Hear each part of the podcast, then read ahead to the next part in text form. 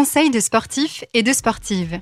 Ce podcast a vocation à vous être utile, vous accompagner dans la pratique du sport et répondre aux questions que vous vous posez ou que vous ne vous posez pas encore sur la forme, la santé, le bien-être et le sport.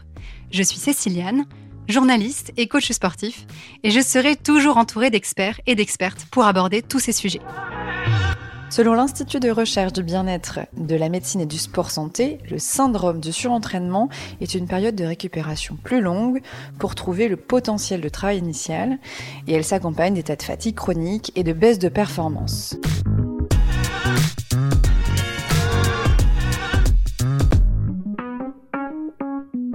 Pour en savoir un peu plus et pour éclairer tout ça, je suis avec Mathieu Almoiner, kiné du sport, que l'on a déjà entendu au sujet des courbatures et de la tendinopathie. Bonjour Mathieu. Bonjour. Merci de m'accueillir chez toi, au, coin du feu. On a, on a vraiment un temps euh, très agréable euh, en cette saison hivernale, un beau soleil. J'espère que les auditeurs et auditrices qui écoutent, eh bien, je leur donne un peu de soleil à ce moment-là, s'ils n'en ont pas. Euh, est-ce que tu souhaites ajouter quelque chose, et je l'espère, à cette petite définition euh, du surentraînement Bah, du coup, la définition, elle ne prend pas en compte le fait que souvent il y a une pathologie derrière. En effet, le surentraînement, c'est quand on récupère pas assez, et si on va trop loin dans l'entraînement et qu'on ne prend vraiment pas assez de récupération, on peut dévier vers des pathologies chroniques ou très invalidantes qui vont nous mettre en repos forcé pendant une longue durée. Donc le but, ça va être de comprendre euh, les signes de surentraînement, comment essayer de le prévenir pour éviter de se blesser, parce qu'on sait tous qu'un sportif, généralement, il cherche à progresser, et que le pire pour ne pas progresser, c'est se blesser. Quels sont les signes, tu viens de parler de signes, du surentraînement, de cette période où euh, on serait allé euh, trop loin physiquement? Il y en a plein, et c'est ça qui est difficile, c'est qu'il faut réussir à, retrouver les, les petits signes qui sont avant-coureurs pour essayer de l'anticiper. Du coup, ils sont multiples et ils n'arrivent pas tous ensemble forcément. Mais pour en citer plusieurs, on a par exemple une diminution des performances à l'entraînement.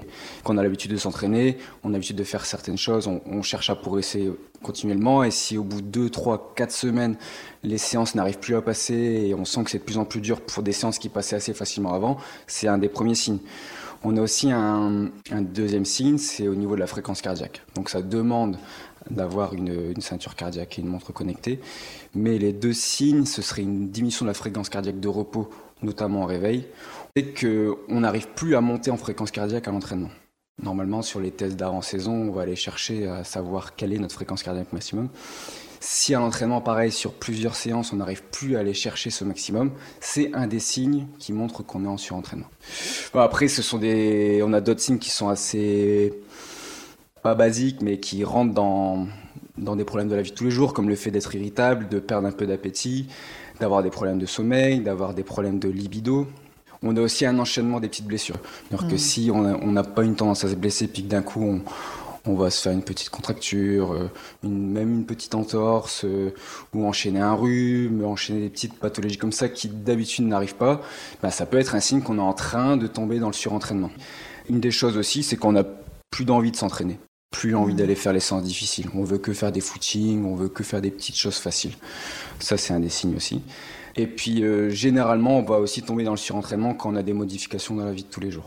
Donc, euh, soit on, a un changement de vie personnel, un mm. enfant, des changements alimentaires. On peut très bien euh, décider de faire un régime cétogène du jour au lendemain et puis bah, finalement le corps n'a pas le temps de s'adapter. Ou alors augmenter les charges d'entraînement trop rapidement. C'est un peu tous ces facteurs qui sont à, comprendre. Et quand on se rend compte qu'il y en a un, deux, trois qui commencent à ressortir un petit peu, c'est là qu'il faut essayer de se, de se freiner un peu et de comprendre ce qui ne va pas pour éviter de tomber dans du, vraiment du surentraînement chronique et qui peut mener à. Donc, la pathologie de base du surentraînement, c'est par exemple la fracture de stress. Mm. Mais ça peut aussi aller jusqu'à du coup la diminution des capacités physiques, mais aussi mentales, hein. des problèmes de dépression ou des choses comme ça. Et ça peut même mener euh, jusqu'au bout à une diminution de l'humidité générale, et donc qui, va, qui peut amener des problèmes euh, infectieux euh, plus importants. Hmm. Donc c'est pas uniquement mécanique, si je comprends bien. Ah, le surentraînement, il n'y a pas que le corps qui va subir, mais c'est vraiment bah, nos cellules, le, sommeil le... et la tête qui, va, qui va subir tout ça. Est-ce que ça concerne tous les sportifs et les sportives, euh, ou uniquement ceux qui s'entraînent plus de trois fois par semaine, qui ça peut concerner le surentraînement Il y, a quand même une notion de, quantité d'entraînement. Hmm.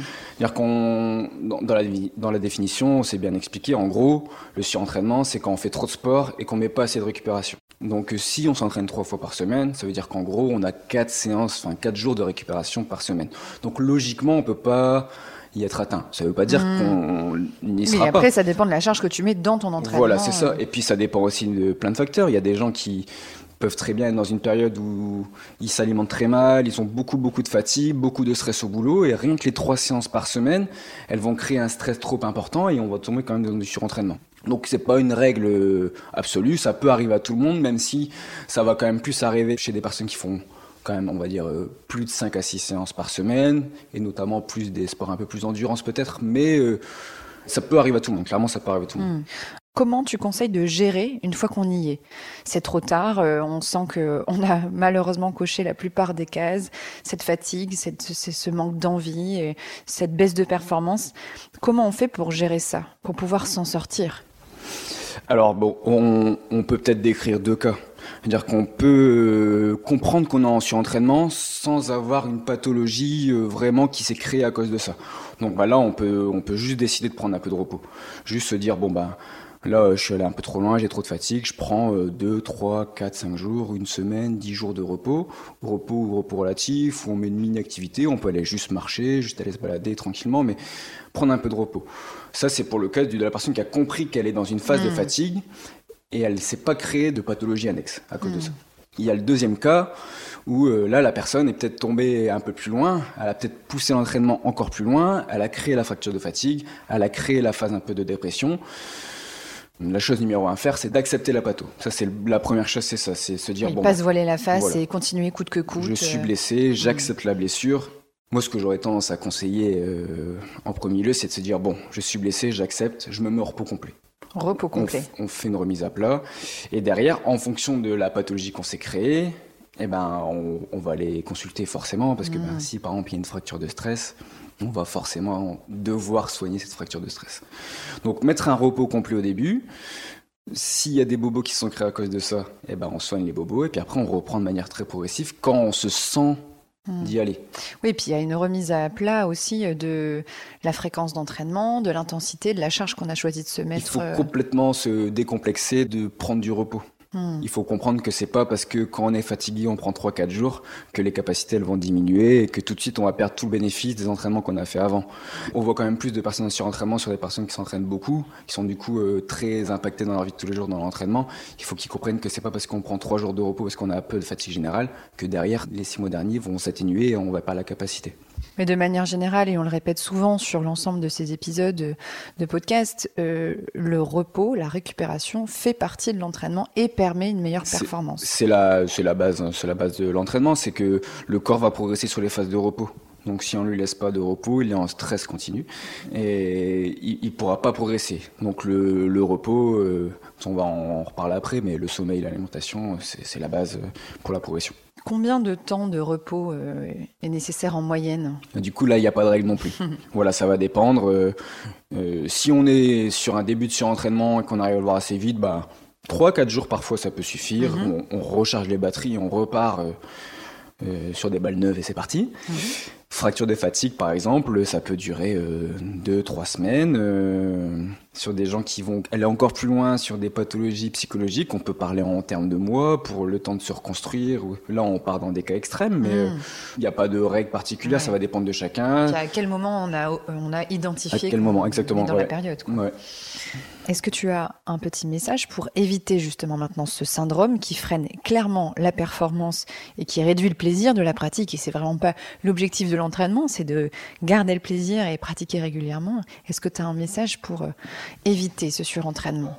Donc on a quelques techniques pour euh, quand même prévenir ce surentraînement et notamment il existe un questionnaire de détection sur le site de la Santé française de médecine du sport qu'on peut remplir et si on coche les cases, on a déjà un signe qu'on peut être dans le surentraînement. C'est pas mal ça, on va le mettre euh, en descriptif comme ça vous pourrez y avoir accès. Bon après pour ceux qui s'entraînent avec la fréquence cardiaque, ils peuvent retester leur mmh. fréquence cardiaque de repos et faire attention à celle pendant l'effort. une des techniques quand même les plus appropriées selon moi, ça reste d'avoir un avis extérieur. Quand on s'entraîne tout seul, soi-même, ouais, hmm. on a du mal à quand même être très objectif sur notre pratique. Donc avoir un avis d'un coach ou d'un ami avec qui on s'entraîne souvent, lui demander un peu ce qu'il pense de comment il s'entraîne, la quantité et tout ça, ça peut, ça peut permettre de. En tant que pote de sport, on peut aussi dire, euh, tu t'entraînes trop. Ouais, ouais, voilà, euh, c'est aussi notre notre rôle de d'observer la personne à côté de nous et se dire, bah, t'es un peu moins en forme ces derniers temps, t'es sûr que. S'il un peu plus bougon, s'il va râler un peu plus, tout ça, ou alors il va traîner des pieds pour aller faire des grosses séances, tout ça, on peut essayer de le. Donc chacun est vigilant de, de l'un et de l'autre. L'une des techniques, hein, je suppose, qui est importante et qui s'ajoute à tout ça, c'est l'écoute de soi. Ah, c'est exactement ça, ouais. C'est exactement ça. Au fur et à mesure de la pratique du sport, on est censé apprendre à se connaître. On va apprendre sur ses sensations et savoir quand on est en forme, quand on est un peu plus fatigué. Et ça, c'est pareil. Pour moi, c'est le rôle du coach aussi. C'est de d'alerter et de faire comprendre à la personne euh, comment on s'entraîne, pourquoi on s'entraîne, et qu'il soit vraiment alerte sur ses sensations. Donc, si vous avez un coach, euh, voilà, on n'hésite pas à, demander, à, demander des, retours réguliers de ce qu'il pense, de comment il nous ressent en fait dans notre séance. Quand on est solo, eh bien, on a des, euh, des, euh, enquêtes, des avis extérieurs. Donc, on n'hésite pas. Dans tous les cas, enfin, quand on a un doute, il faut consulter. Ça vaut toujours le coup de prendre des avis, que ce soit médecin, kiné. Est-ce que tu as d'autres choses pour prévenir? La base pour le sport, c'est bien manger, bien boire, bien dormir. Au plus on va faciliter la récupération entre les séances, au plus on va pouvoir s'entraîner au moins on a de risque de se laisser. Et plus on prend plaisir. Voilà, c'est ça. Donc euh, rester sur des basiques, bien manger, bien dormir, c'est déjà prévenir pas mal de choses. Euh, tout à l'heure en, off, tu m'as parlé du syndrome Redes. Donc tu avais vraiment envie de, pouvoir nous éclairer aussi sur ce sujet. Personnellement, je ne connaissais pas. Alors je t'en prie, vas-y. Alors je veux juste euh, en parler euh, sans donner de conseils particuliers parce que j'ai pas assez de connaissances là-dedans, mais c'est quand même quelque chose qui est de plus en plus évoqué dans le sport, beaucoup dans le sport féminin et plutôt dans le sport d'endurance. Mais du coup, le syndrome Redes, c'est un syndrome de déficit énergétique relatif au sport. Et euh, du coup, ça amène beaucoup de diminution des fonctions physiologiques. Mhm. en fait, ce serait un problème donc, qui touche essentiellement les femmes, mais de plus en plus d'hommes. Et en fait, c'est très lié au, fait que l'on pense que pour être bon en course à pied notamment, il faut euh, être mince. Mhm. Et en fait, ce serait une pathologie qui est liée à un défaut d'apport énergétique. Donc, euh, et on glisserait tout doucement vers les troubles des conduites alimentaires, j'imagine. Bah, ce, serait lié à ça, mais euh, pas forcément chercher à maigrir, mais juste euh, limiter sa prise ouais, pas forcément apporter. Et en mm. fait, quand on fait des sports à haute intensité et d'endurance, on a un gros besoin d'apport énergétique. Donc, ne pas limiter. donc, notamment chez les femmes qui sont un peu plus sujettes à ce problème-là. Et donc, juste si je peux citer des les petits, les petits, les petits symptômes qui sont liés à ça, c'est euh, donc euh, pareil la fatigue un peu, la non-capacité de monter en cardio, un peu de diminution des capacités physiques et notamment un problème d'aménorrhée aussi. Hmm. Parce que j'ai déjà entendu des, des témoignages, si euh, vous êtes une femme sportive avec des problèmes de cycle menstruel, si vous allez voir un gynécologue qui vous dit que c'est normal, bah ça ne l'est pas. Hmm. Revoyez l'alimentation, la charge de travail. Il faut essayer d'aller voir un, ou une médecin du sport hmm. spécialisé là-dedans qui s'y connaît et qui va pouvoir vous diriger. Faites attention à ça, c'est pas anodin. On n'est pas censé avoir des problèmes de cycle menstruel quand on fait du sport. Merci Mathieu. J'espère que, que le message est passé. On a besoin d'apport énergétique quand on, quand on pratique le sport. Il faut manger. Et, si on a des doutes sur l'alimentation euh, qu'on pratique, on n'hésite pas à consulter euh, des personnes professionnelles le domaine. Euh, nutritionniste du sport, il faut, il faut y aller. De toute façon, il faut consulter. L'alimentation, c'est comme la récupération. Ça fait partie de l'entraînement et de la performance. Hyper important. Merci Mathieu. Avec plaisir. Si cet épisode vous a plu, n'hésitez pas à le partager. Et si vous en voulez encore, ajoutez des étoiles sur Spotify et Apple Podcast. Et surtout, laissez-nous un commentaire sur Apple Podcast.